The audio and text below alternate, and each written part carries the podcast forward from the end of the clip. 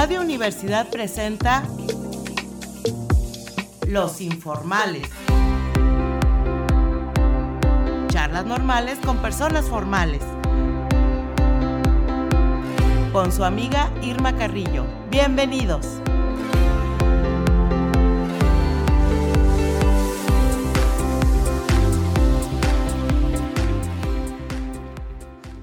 Tal? Muy buenas tardes, amigos Radio Escuchas. Estamos muy contentos de, seguir con estas transmisiones en, en, esta pandemia y a pesar de todo, este, si me escuchan la voz rarita, pues es porque tenemos que traer el, el cubrebocas puesto. Y bueno, esta tarde, em, eh, ah, bueno, antes les, les tengo que decir las, este, los lugares por donde nos pueden escuchar.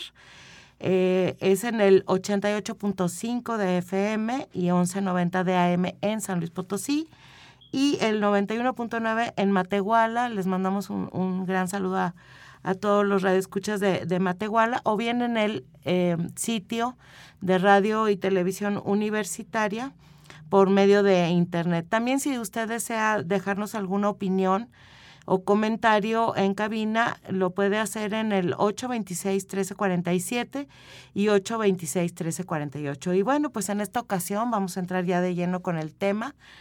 Tenemos este como, eh, como invitado, y, me da muchísimo gusto que haya aceptado la invitación, a Gustavo Galván, el maestro Gustavo Galván, porque es maestro y a mí me consta. Bienvenido, Gustavo. No, pues muchas gracias por la invitación aquí a tu programa, Irma. Este, bueno, pues les voy a platicar un poquito de, Gustavo. Él es licenciado en educación musical y maestro en ciencias del hábitat, por eso les digo que, que yo lo conozco de, de ahí de la, de la escuela, ¿verdad? De la Facultad del Hábitat. Y actualmente está estudiando un doctorado en estudios latinoamericanos en territorio, sociedad y cultura de la Universidad Autónoma de San Luis Potosí y a su vez, bueno, también se desempeña como profesor en el Centro Universitario de las Artes de la universidad y como participante activo en diferentes proyectos artísticos, de los cuales has obtenido algunos recursos, becas, etcétera, ¿verdad? Así es. Bueno, pues él nos va a platicar sobre un proyecto que a mí se me hizo genial, padrísimo, increíble, que es el, el Patrimonio Sonoro del Centro Histórico de San Luis Potosí, un metabolismo sonoro de la cotidianidad, el cual llevó a cabo junto con eh, dos compañeros, eh, Luis Alberto Teniente Paulín y Luis Alejandro Lavide Hernández, a los cuales les mandamos un gran saludo y pues lamentamos que no puedan estar aquí en cabina, pero pues solamente podemos de uno, ¿verdad? Pues Entonces, este, bueno, Gustavo, yo lo primero que te quiero preguntar es respecto de, de este proyecto cómo surge, cómo, cómo es la inquietud, qué es lo que te, este, te impulsa a hacer este proyecto. Claro. Mira, este proyecto pues, ya viene de, inquietudes ya bastantes añejas respecto a los sonidos de la ciudad. Eh, también en, el marco en el cual parte de mi tesis doctoral es cómo aprendemos a través del sonido, es una epistemología del sonido, es cómo aprendemos la ciudad a través del sonido. Entonces este proyecto surge a partir de que ya teníamos como esa inquietud desarrollada y posteriormente se da la oportunidad, se da la convocatoria de estas becas que acaban de pasar, que son las Rafael Montejano y Aguiñaga, donde se producen distintas investigaciones sobre el centro histórico. Eh, le propuse por ahí a mis compañeros hacer el proyecto en equipo y meterlo y pues bueno, fuimos beneficiados para poder realizar dicho proyecto en el cual pues básicamente de alguna manera en un primer momento estuvo pensado mucho más etnográficamente, pero las situaciones de contingencia hicieron que reformulamos muchas cosas e hicimos una especie como de etnografía virtual para llevar a cabo este proyecto. O sea que la, este, sí te agarró la pandemia cuando estaban haciendo el proyecto. Sí, así es. Como el proyecto se tenía que desarrollar de enero a diciembre de 2020, ah, toda la parte teórica pues sí la planteamos súper bien y la metodología y demás. Al momento de que empieza lo de la pandemia, este, pues optamos como por esperar un momento, pero ya que nos queda para largo, hicimos diferentes adecuaciones a la metodología, pero obtuvimos resultados bastante interesantes. O sea, ya no, ya no se salieron a grabar a las calles propiamente dicho. ¿O cómo le hicieron? Eh, mira, te voy a contar un poco de qué trata el proyecto como tal. Ok. Mira, el proyecto, tu, ahora sí que su punto de partida es que nosotros aprendemos la ciudad a, través de la escucha. Normalmente se tiene como esta, digamos, este paradigma visual en el cual aprendemos la ciudad a través de su arquitectura, de su urbanismo, de, de su diseño, etcétera. No obstante, también se aprende la ciudad a través de los demás canales sensoriales, se aprende a través del olfato, se aprende a través del gusto, de los lugares donde venden comida, y a través del tacto, y a través de la escucha también. Entonces es como una reconversión a cómo se aprende la ciudad y a cómo significamos la ciudad a partir de la escucha. A partir de allí lo que más nos interesa es la opinión de la gente del trabajo etnográfico. Hubo una, nos tuvimos que reinventar el trabajo etnográfico. Primera se hizo una encuesta virtual a 490 personas vía redes sociales y de ahí surgieron varias personas que eran candidatas para profundizar más en la investigación. Entonces, como a, grandes rasgos, posteriormente se hicieron ya entrevistas con grupos focales y de allí posteriormente se hizo entrevistas con diferentes personajes, digámoslo, que son eh, propiamente los que de donde los que emiten los, sonidos. así es. O sea, ¿qué hace cuenta del proyecto? Bueno, primero tuvieron que haber hecho una planeación, un protocolo, una metodología. Luego entrevistaron a gente común de a pie que eh, este cómo percibe usted el sonido. Yo me acuerdo que me llegó una encuestita por ahí que mandaste por, por redes sociales, etcétera, de qué es lo que más le gusta, lo que no, etcétera y demás este que, que, yo creo que es esa modalidad que dices que, tuviste que hacer etnografía virtual. Así es. Y luego también entrevistaste a las personas que son parte de, de, este paisaje urbano este, de sonidos, en donde ellos son los que emiten los sonidos. Así es. Sí, como tal, en la, en la segunda tuvo como muchas partes el trabajo, que justamente también el, lo de la pandemia nos ayudó como a replantear muchas cosas que inicialmente se pensaban hacer solamente con una sola herramienta etnográfica. Entonces esto nos permitió como abrir más el panorama y darnos cuenta de muchas otras cosas. Sí, fíjate, que e, e, el, encierro nos hace más creativos. Exactamente. Definitivamente. Y, y, justamente lo de la pandemia pone en relevancia que el mundo suena. La gente al estar confinada se da cuenta realmente del valor que tiene el sonido de cómo se da cuenta, aunque esté dentro de su casa, de las cosas que pasan en el exterior solamente a, través de los sonidos. Eh, nos llamó mucho la atención porque la segunda parte del trabajo etnográfico era con personas que viven en el centro histórico y a lo que nosotros llamamos usuarios asiduos del centro histórico, es decir, personas que solamente por dispersión, por trabajo o por cualquier otra actividad eh, viven su vida o parte de su vida en el centro histórico, ¿no? Es como una forma de habitar, pero diferente, digámoslo. Nos llamó mucho la atención que varias gente de, que habita en el centro histórico, en el trabajo etnográfico, hacía mención de que extrañaban los sonidos, ¿no? De los bares y demás. Pero por otra parte había gente que le decía, ah, no, pues que ahora me gusta más porque es como en el pasado, es decir, no se oye tanto tráfico, escucho los sonidos de las aves, etcétera. Entonces, te das cuenta de que hay diferentes formas de escuchar y a partir de esas diferentes formas de escuchar te das cuenta que hay afectividades a partir del el acto sensorial como tal. Sí, claro, porque este definitivamente, como dices tú, pues por medio de todo, todas son imágenes sensibles, ¿no? El olfato, el gusto, el tacto, este, la vista a la que le tenemos apostado todo, Sí, vivimos en, en desde hace muchísimos, hasta siglos te podría decir, este, está eh, inserto en nosotros el, eh, o priorizado el sentido de la vista.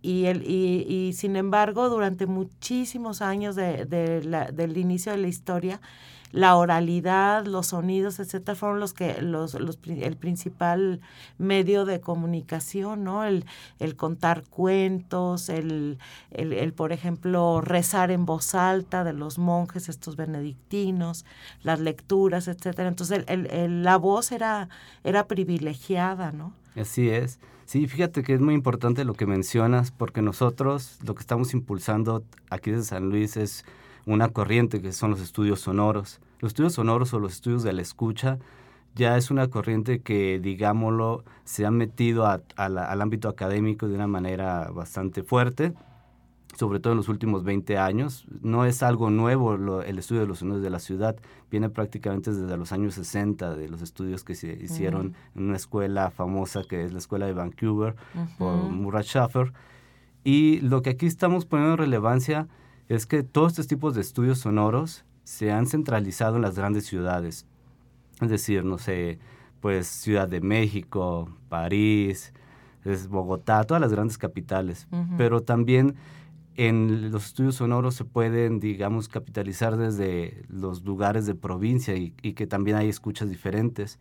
Y para completar un poco ahí lo que mencionabas, es muy cierto todo lo que dices. La oralidad anteriormente era como el recurso a través del cual se transmitía el conocimiento y varios estudiosos del sonido mencionan que a partir del invento de la imprenta, donde se hace algo tangible, donde se hace algo visual, cambia el paradigma hacia el paradigma de visual. Exactamente. Bueno, pues ¿qué te parece si vamos a, escuchar este o la, la, la grabación, que, una de las grabaciones que, que hiciste? Respecto, bueno, que hicieron, ¿verdad? Este, más bien porque fue un trabajo en equipo, que no se me olvide, este, de, de, este trabajo de algunos sonidos que recopilaste, ¿verdad? Entonces vamos a, a este, a pasar a, escucharla y en un momento regresamos. Ok. Hay tamales de pollo de lomo, ¿qué le damos, amigo? Pásele, ¿cuántos? Limón y guayaba, de limón de guayaba, la nieve, limón y guayaba, limón y guayaba, la nieve, la nieve, Bolis de a 5 pesos, los bolis de a 5, la galleta de a 5 pesos. A 10 el ramo que le guste, a 10. De a 10 el ramo de rosas. Donitas amigos 5 por 10.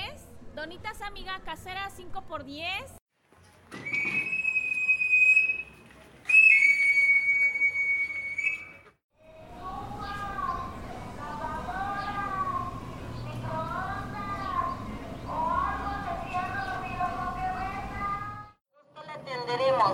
Te vengo comprando ese colchón viejo. Celulares que ya no te sirvan, puertas, tubos, tambos, gabinetes, boilers, refrigeradores,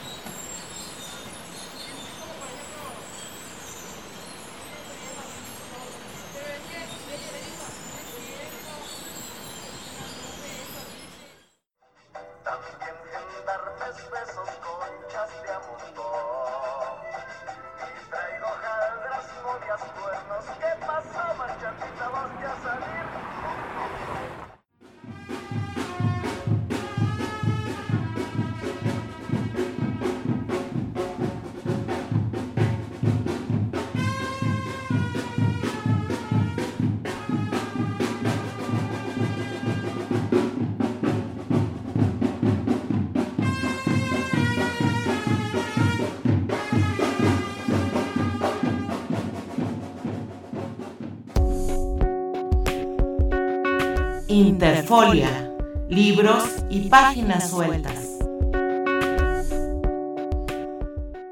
Bien amigos, pues en esta sección de, Interfolia me puse a buscar libros que hablaran acerca de, del sonido o de, o de la música.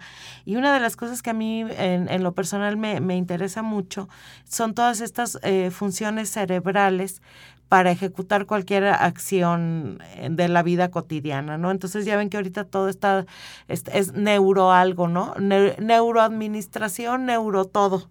Entonces, bueno, me encontré un libro que la verdad yo no lo he leído, pero que como que sí le traigo ganas y se los quiero recomendar porque si lo encuentran por ahí sería buenísimo. Se llama El cerebro y la música de un eh, doctor en neurología que es de, eh, él estudió en, y, además es catedrático de la Universidad de Buenos Aires, que se llama Osvaldo Fustinoni. No sé si tú lo habrás oído este, nombrar, Gustavo. No, fíjate que él no. Bueno, dice que la, él dice, ¿verdad?, que la música cualquiera que sea su género, ha tenido una presencia fundamental en todas las épocas y culturas a través de los siglos. La emoción que genera suele ser más extrema que la de las otras artes. Y sí, tiene toda la razón, este, yo me he puesto chinita, se te enchina la piel o te sale, se te salen las lágrimas este, ante una melodía que te conmueve, ¿no? No es indispensable para subsistir la música, yo digo que sí. Yo digo que sí es indispensable, pero nunca renunciaríamos a ella definitivamente, ¿no? Ni siquiera las sociedades más primitivas han prescindido de la música. En la época actual, las investigaciones cerebrales han ido suscitando creciente y enorme interés, seguramente porque nos ayudan a comprender mejor el comportamiento humano en relación con el mundo que los rodea. El cerebro está de moda. Las ciencias médicas reconocen especialidades como la neuroendocrinología, la neurocardiología y la neurogastroenterología. Ya ven que dicen que ahora en el estómago que tenemos neuronas y bueno, y luego lo, el rollo de las neuronas espejo y, tal, ¿no? Entonces, bueno, hay neurofinanzas, neurocriminología y neuroarte. Ahí este, nada más es, agregarle el neuro para que ya sea un estudio del cerebro. Bueno, pues eh, eh, em, este, este libro nos da pie para entender un poco qué sucede con, nuestro cerebro cuando escuchamos música y que en un futuro surge pues la neuromúsica, ¿verdad? Bueno, entonces pues este libro se me hace que, está buenísimo y, yo voy a tratar de conseguirlo, pero es que eh, hay muchos libros sobre teoría musical, pero no sobre libros que hablen de la importancia del, del sonido.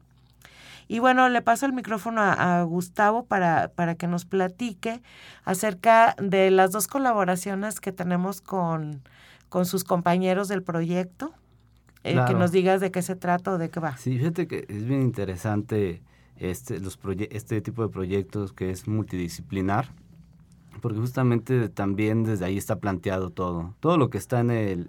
Eh, la idea es que esta investigación se va a publicar. Bueno, esperamos y se publique, pero la idea es que este tipo de proyectos es la multidisciplina, cómo distintas visiones pueden llegar a diferentes conclusiones, pero a la par hay coincidencias, obviamente también hay este, diferencias por ejemplo, eh, mis compañeros, que es Alejandro Lavide y Luis Teniente, a los cuales mando un afectuoso saludo. Ay, sí, los dos también queridos alumnos de ahí de la facultad. Así es, igual los dos maestros en Ciencias del Hábitat. Ajá.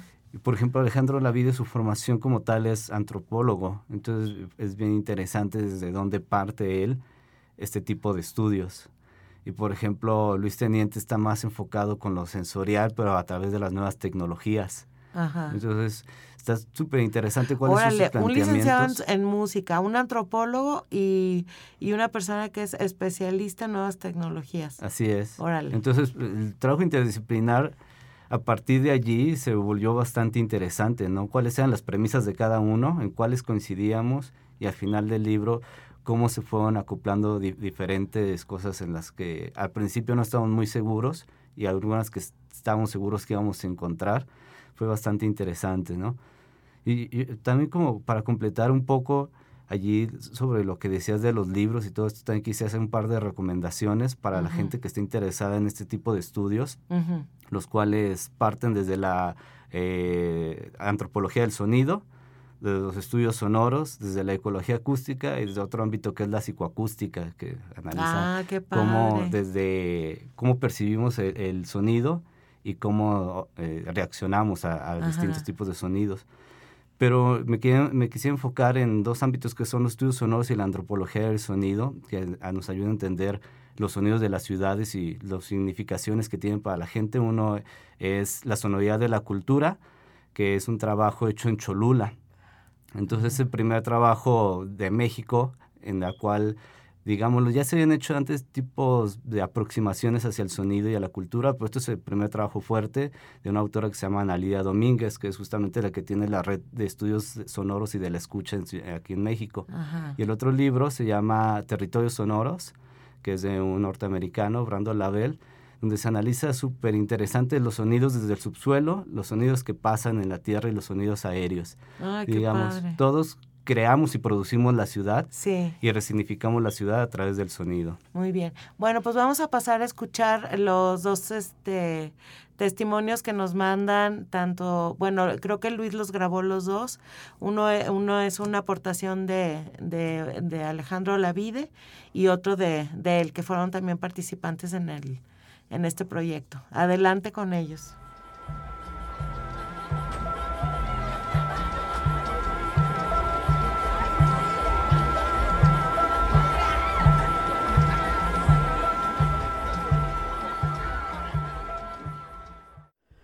El proyecto de patrimonio sonoro eh, busca comprender la historia de la ciudad como un fenómeno metabólico. Estamos acostumbrados a leer nuestra historia a través del texto y de la imagen, es decir, eh, la comprendemos como una narración a través de lo visual y lo estático. Mirar es elegir lo que se desea ver y lo que no. Si uno cierra los ojos o voltea la mirada, está sesgando la realidad. Muy al contraste está el sentido auditivo, que es dinámico y resonante. No podemos nunca elegir qué escuchar o qué no, ya que siempre vivimos rodeados de sonidos que producimos nosotros y de los que generan los demás. No tenemos opción a, a callar ese sonido, ¿no? Muchas veces tenemos que a veces soportarlo o tener que convivir con él. Podríamos decir que es una percepción colectiva, la cual sin duda todo el tiempo estamos corporizando y vamos agregándola a nuestra biografía. Nuestra memoria sonora, por lo tanto, genera un registro de los eventos y los conecta a todas las experiencias sensoriales que hayan estado presentes en ese momento. Un sonido nos puede evocar el sabor de la comida, los dulces de los vendedores, el cantar de las aves que nos tranquiliza y nos hace ver incluso diferente el espacio.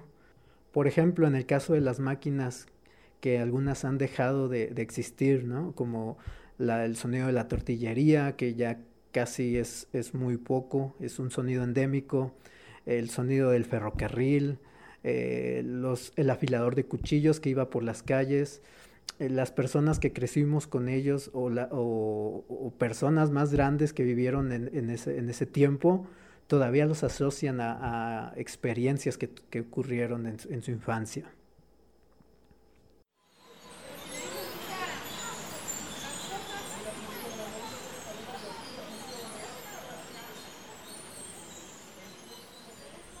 Mm, La relevancia del proyecto de patrimonio sonoro mm, no solo es el resguardo y la valorización del sonido como un registro histórico, eh, además nos permite abordar la realidad desde otro enfoque de conocimiento. Eh, no cabe duda que nuestra cultura material está creada desde la perspectiva racional y visual, como lo comentaba. Tanto objetos como nuestras ciudades responden a estas aspiraciones. Además de eso, eh, los discursos del progreso tecnológico y la globalización van uniformando cada vez más las ciudades. La misma música, eh, idénticos formas de- idénticas formas de comercializar, eh, prácticas sociales que, que son similares en, todas las, en casi todas las ciudades. Incluso las aves que, que estuvimos estudiando, que se han reducido a pocas especies, pocas especies que se pueden adaptar a la ciudad, eh, todo esto le va quitando personalidad a las ciudades. ¿No? Entonces, por eso es, es relevante considerar un patrimonio desde, desde esta parte intangible. Llegando ahí, a la izquierda, La sonoridad que se construye en un espacio generalmente sucede de forma accidental, ¿no? se van eh, añadiendo elementos, eh, las, las mismas personas van, van haciendo prácticas que le dan una personalidad propia, eh, pero después es eliminada sin, sin detenerse a valorar qué está pasando ahí, ¿no? por este enfoque eh, visual de construir nuestro entorno. Un enfoque epistémico a- de la historia urbana a través de los sentidos nos permite advertir de estos eventos para considerar, considerarlos en la construcción del hábitat más holístico, un hábitat más holístico con el ambiente y no solo verlo desde, desde el antropocentrismo, ¿no? Que es como construimos nuestro entorno.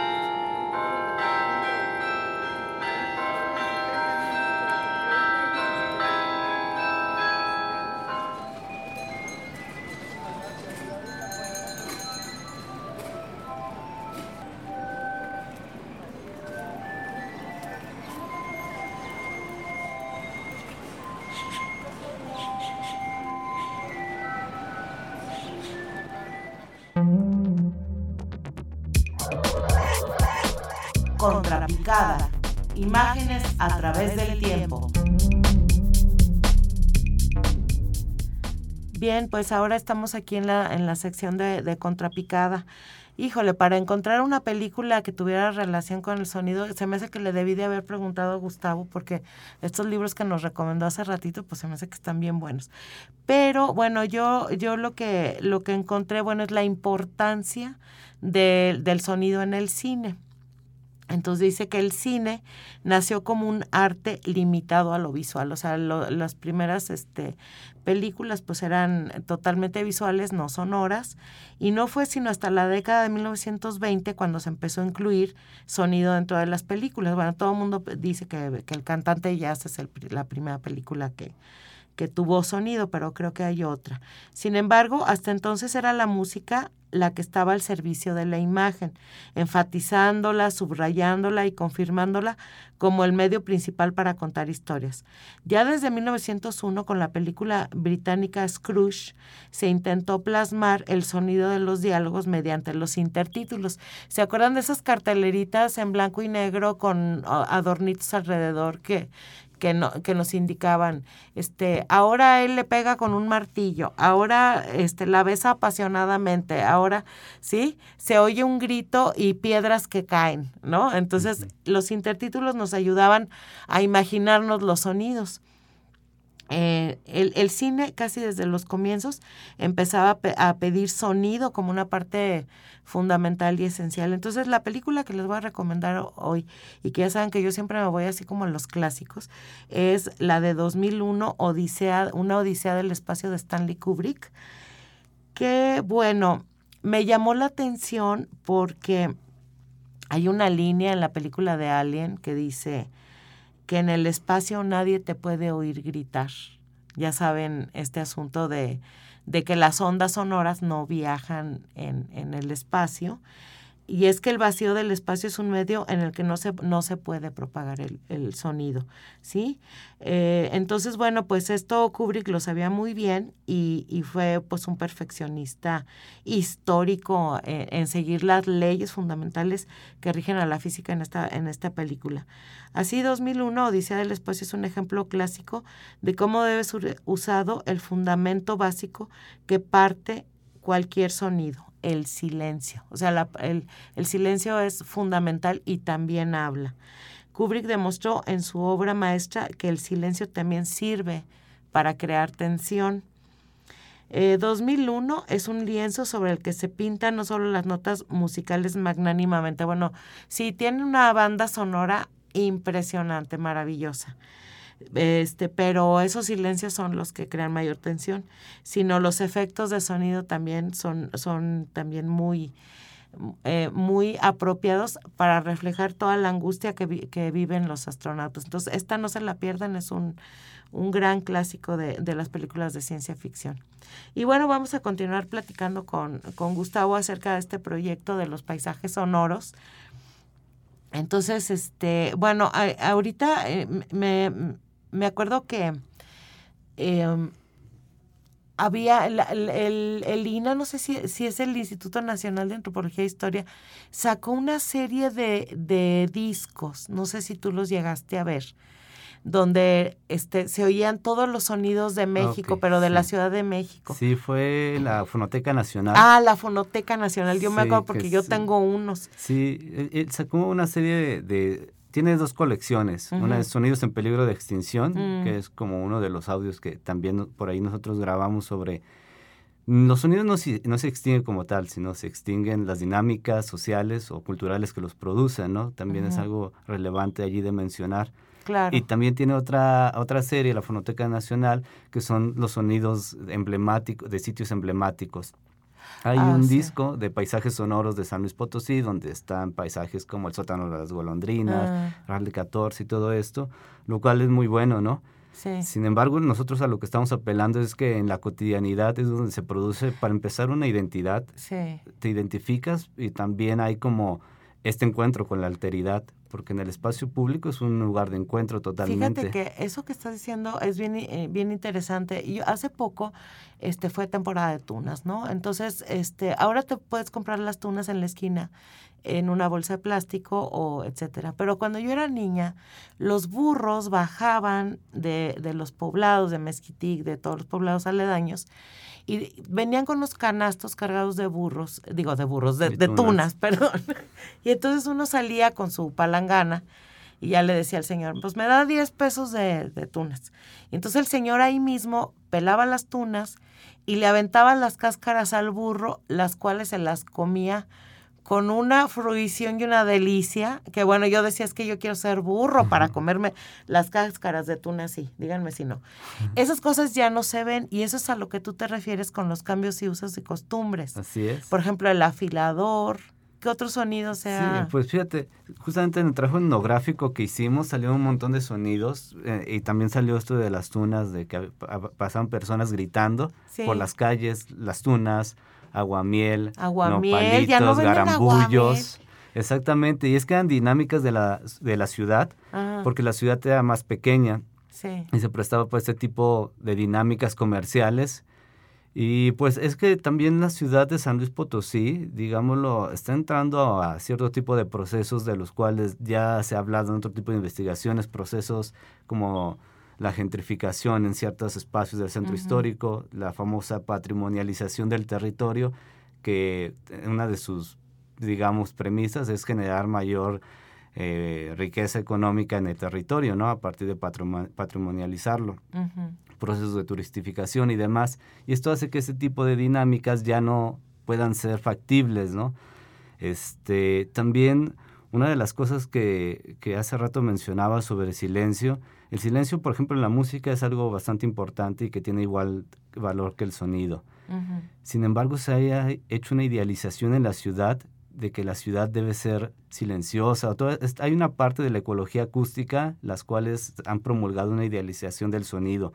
Por eso es que los nuevos fraccionamientos lo primero que te promueven es de, ah, pues que es un lugar silencioso y tranquilo y demás ese tipo de fraccionamientos donde están mm, cerrados. Ah, sí. O sea, una de sus cualidades es que no pasan los camiones, que no, etcétera. justamente ahorita que venía manejando hacia acá, pasó un anuncio y lo primero que dice el anuncio de la inmobiliaria es que, sí, aunque estamos muy cerca del centro histórico, es un lugar silencioso, ¿no? Escucharás sonidos de trenes, de sabe qué. Fíjate, y uno no se fija en esas cosas y tú bien que las captas, ajá. Pues yo creo que ya cuando estás inmerso en esto te, te das como más sensible. Y es bien interesante cómo el silencio se está idealizando pero no se tiene en cuenta que todos eh, armamos nuestra identidad, armamos nuestra propia concepción de humano, nuestra subjetividad, también a partir de los sonidos. Claro. Los sonidos nos evocan, el, sonido no vale como tal, lo que vale es cuando se escucha y cuando se escucha ¿En qué momento queda la impronta y, lo que te significa? Exactamente, lo que vale el sonido es lo que significa.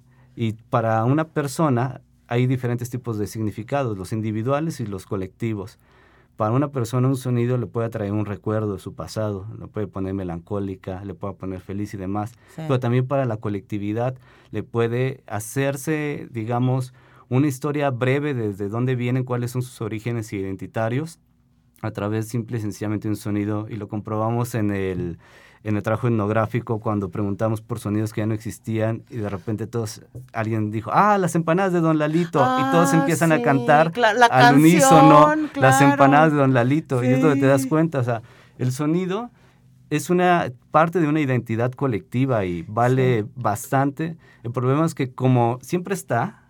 Sí, lo damos por sentado, ¿no? Exactamente. Oye, y otra cosa que también ha, pasado es esta romantización de los sonidos de la ciudad, porque, por ejemplo, yo he visto que aquí hay cilindreros, ¿sí? Hay, hay este, personas, yo creo que migraron de la Ciudad de México o algo pasó ahí que ya no era lugar y decidieron como irse a las ciudades, este, digamos, de, de centros históricos bonitos, así neoafrancesados o, o, o, coloniales como Guanajuato, etcétera, y están ahí los cilindreros. Pero yo cuando era niña yo nunca vi ningún cilindrero ni, ni, o sea, estos recientemente acaban de migrar y entonces romantizamos el sonido del cilindro y nos lo apropiamos como si toda la vida hubiera habido cilindreros aquí, cosa que no es cierto. Y es que ahí entra algo muy importante que dijiste hace rato. No lo nombraste así, pero es los imaginarios sonoros. Cuando mm. hablabas de cómo Kubrick se imaginaba los sonidos del ah, espacio. Hay imaginarios sonoros y imaginarios colectivos. Como bien lo dices, eh, eh, los cilindreros o los organilleros son originarios de la Ciudad de México. Ellos tienen su base allí. De hecho, también hablamos de ello. Ahorita te voy a platicar así rápido. Nada más los voy a mencionar los 10 sonidos que a través de todo este trabajo los consideramos como los sonidos patrimoniales del ah, centro histórico. Ya para acabar con lo de los cilindreros, pues ellos están por todo México porque de alguna manera tienen menos competencia que en Ciudad de México. Ciudad de México son bastantes. Sí, no, es que en cada esquina te encuentras, este, vende caro tu amor y así, ¿verdad? Sí, y Mira, te voy a platicar así súper rápido de los 10 sonidos, nada más los voy a mencionar. Los que ustedes concluyeron que eran los típicos del centro histórico. Sí, los que la, la, misma gente nos dijo que eran sonidos que tenían significativos y que tenían valores históricos, valores culturales, sociales y demás. A ver. Y de estos se habla en un capítulo que es el capítulo más extenso, que es el Oye, capítulo yo ya quiero leer ese libro. y, se habla un poco ahí de la historia, microhistorias de los sonidos y significaciones, que son el sonido de las campanas en primer lugar, Muy bien. el carrillón, los músicos y artistas urbanos, posiblemente grupos y ensambles como la Banda de Música del Estado, las estudiantinas ah, y otro tipo de agrupaciones, los organilleros, las aves en general, los pregones o pregoneros, las fuentes de agua, los eventos culturales y festivales y la algarabía.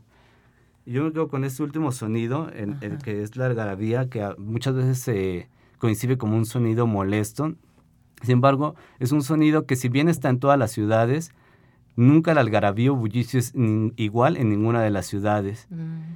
Y esto representa que sí, las ciudades tienen una identidad sonora, para empezar, que lamentablemente con muchos procesos como de los que hablamos hace rato, sobre todo en cascos históricos, como el centro histórico, que es un lugar patrimonial, que está emitido en la declaratoria por la UNESCO, se tiende a uniformizar las actividades porque los turistas también reclaman cierto tipo de actividades, ¿no? Sí, claro, todos atrás de la rondalla bebiendo mezcal, entonces te, organizan el asunto. Y es un poco también como esto, ¿no? Como romantizar los sonidos que tienen significaciones para los ciudadanos nativos de ese lugar endémicos y de alguna manera se patrimonializan, pero no para bien, sino para sacar recursos. Eso tiene dos aristas, o sea, beneficia a cierta población porque obtiene recursos, pero de alguna manera simple y sencillamente se está patrimonializando con el patrimonio como tal de la gente que habita allí y que le tiene otros significados, no necesariamente los económicos.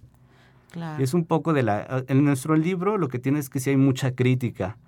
Hay crítica a muchos procesos, que se tienden eh, a, en estas ciudades o simple y sencillamente muchas cosas que no se han visto, se ven como irrelevantes, ¿no? Como, ah, pues está bien, ¿no? Que, que, se haga. Pero cuando te pones a analizar ya desde un punto de vista más crítico, pues te das cuenta que hay muchas aristas y que de alguna manera se está imponiendo regímenes de escucha en las ciudades, ¿no? Por ejemplo, es lo que te iba a decir, otro régimen de escucha que, que, que ahorita se está construyendo a, raíz de toda esta situación que estamos viviendo es este asunto de que estás eh, en clase por medio de una plataforma de videollamada y de repente pasa atrás de ti el, el que vende los colchones, el que este, el, el, silbato del, del camotero, el, el eh, camión que frena, etcétera, ¿no?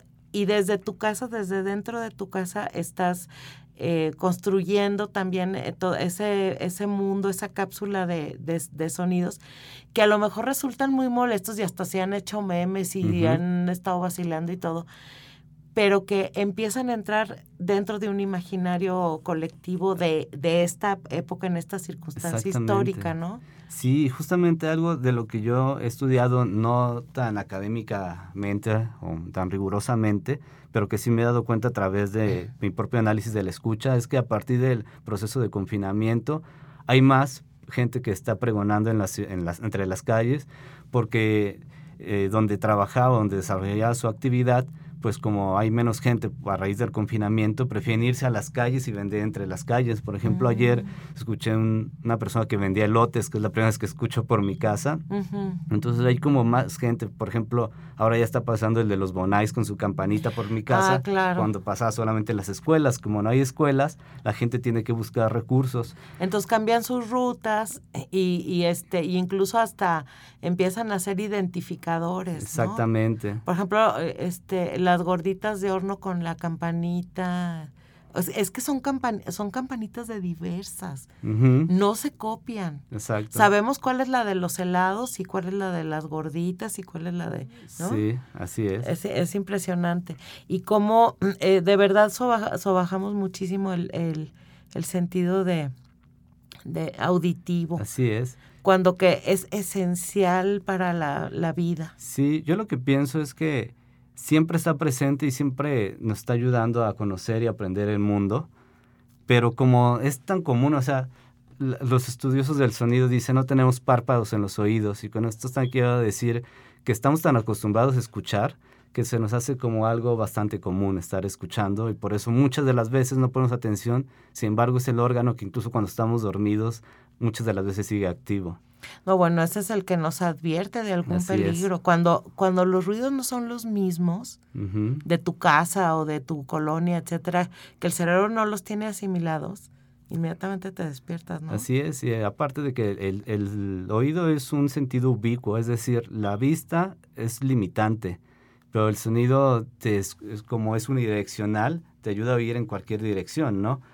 Te ayuda a oír los sonidos que no se pueden ver con la vista, ¿sí? Oye, como hasta dónde alcanzamos a escuchar. Pues mira, el rango sonoro de los seres humanos Ajá. es de 20 a 20 mil eh, hertz cuando nacemos, pero cuando, va pasando la edad vamos perdiendo ese tipo de sensibilidad sonora. Ajá. Lo que quiere decir, eh, los, también el sonido es muy cuantificable en estos términos. A referirme a hertz, estoy refiriendo a sonidos, los 20 hertz son sonidos muy graves y los 20.000 sonidos muy agudos. Pero hay otro rango que son los decibeles, en lo cual se miden los sonidos por su fuerza. Sí, o sea, hay sonidos que son muy pocos decibeles, de 10 decibeles, 6 decibeles que no alcanzamos a percibir con claridad. Y hay sonidos de 160 decibeles y demás que ya son, lastiman los oídos, ¿no?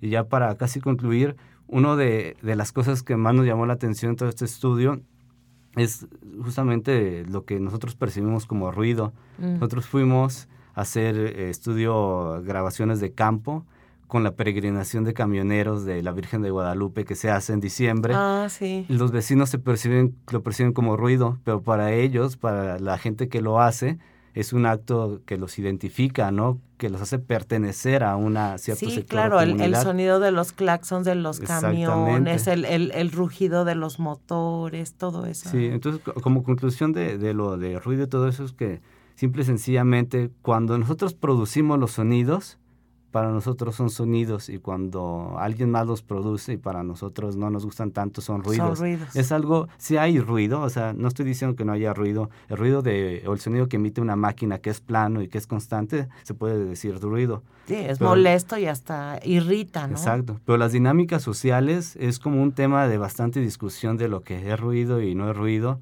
de lo que es sonido, porque al final de cuentas muchos sonidos, te repito, valen por la significancia que tiene para cada una de las personas que los producen o que son parte de ellos. Claro. Y, y bueno, este, to- todo esto, esto que dices es que definitivamente todos tenemos improntas de, desde, desde que somos niños de todos los sentidos. Así es. Si uno piensa que, por ejemplo, este, el otro día estuve cantando con mi mamá puras canciones así de amor sí contra ellos y, y me canta, me cantó varias, ¿no? Y, y este, y para ella se empieza a acordar de sus épocas de joven, de cuando le llevaron serenata, de este, que se sabía tal y cual, porque escuchaban muchísimo la radio, ¿no? O cuando se enamoran de los personajes de una radionovela, etcétera, ¿no? Así es. ¿Tú qué recomendarías para aguzar ese sentido? de- ¿Cómo ponerle atención Pues, de las- al, al au- Una de las cosas y que se está perdiendo un poco es justamente lo que estamos haciendo, que es escuchar la radio, porque la radio te permite imaginarios sonoros. Es decir, cuando se escucha la voz de alguien a través de la radio, tú te lo imaginas cómo es a través simple y sencillamente de, de- de cómo se escucha su voz, ¿no? En, en primera es poner más atención a lo que escuchamos. A partir de que ponemos atención a lo que escuchamos, vamos a darnos cuenta de que hay un montón de cosas que suceden dentro de nuestros contextos y que tienen verdaderas significaciones para cada uno de nosotros, ¿no? Desde un sonido de un simple grillo que seguramente nos trae recuerdos de, de algo, o Ujú. estoy poniendo como un ejemplo, a cualquier otro tipo de sonidos. Es como simple y sencillamente abrir realmente los oídos, que siempre están allí, que siempre escuchamos, que todo el tiempo estamos, digámoslo, normalizando lo que escuchamos. Es poner un poco de atención y a partir de allí te empiezas a dar cuenta. Creo que la clave está en la, en la atención. Yo últimamente me he dedicado a los audiolibros. Claro. Porque me, se, se, me hacen mucho, o sea, y, y me di cuenta que la misma atención que tengo que poner en la lectura visual, la tengo que poner a, la auditiva. Porque si no pongo esa atención, se, se pierde completamente el hilo de la, de la, este, de la conducción. Entonces, bueno, pues, este, ya para concluir, este, Gustavo, me gustaría preguntarte, ¿Dónde te podemos este, encontrar? Este, digo, para otras personas que a lo mejor estén interesadas en platicar contigo, em, a ti, a tus compañeros. ¿Cuándo sale ese libro? Que, que se me hace que va a estar súper interesante el, todo el, el, escrito este. Claro. Mira, lo, empiezo por lo del libro. Lo del libro aún no sabemos si se va a publicar. Están evaluando, hay, son en total 23 investigaciones de las cuales son de diferentes cosas, muchas relacionadas a la historia de San Luis de, diferentes ámbitos. La de nosotros es la única que habla como de sonido. Hay otra que habla de música, de música no hispana, también de un compañero que también es maestro en ciencias del hábitat, de David. Ah, sí. Este, entonces, pues bueno, no sabemos bien cuándo saldrá y si es que saldrá, nosotros esperamos que sí. Y ya para finalizar, pues Ahí, ahorita tenemos un canal de YouTube que se llama Patrimonio Sonoro de San Luis Potosí. A partir de ahí nos pueden contactar o directamente a nuestros Face o cosas personales. Estoy como Gustavo Alfonso en el Facebook. Y por allí cualquier duda que tengan sobre los estudios sonoros, ecología acústica, estudios de la escucha o etnomusicología, que ahora es a lo que me dedico, porque también nos faltó abordar lo de los músicos urbanos, que es otra parte bien interesante que sucede en el centro histórico y que también hay bastantes procesos allí, digámoslo, hay muchos claroscuros en estos, en estos términos, este, tanto de políticas públicas y demás, pero bueno, yo creo que ya habrá espacio para dialogar no, pues te, te vuelvo a, invitar, Gustavo, para que nos vengas a platicar sobre los músicos urbanos y todo esto. Súper bien. Pero sí, este, yo me metí a tu YouTube de Patrimonio Sonoro y, y está bien padre, están ahí todas las, las grabaciones. Sí. Entonces, pues ahí es donde más, más te pueden encontrar. Ojalá este tu, tu libro se publique y si no, pues hay que buscar otras plataformas, ¿sí claro, se podrá? Sí, claro, yo pienso que sí, y independientemente del libro, también de esto salió un proyecto que es de Luis Teniente, que es el mapa sonoro del Centro Histórico de San Luis Potosí,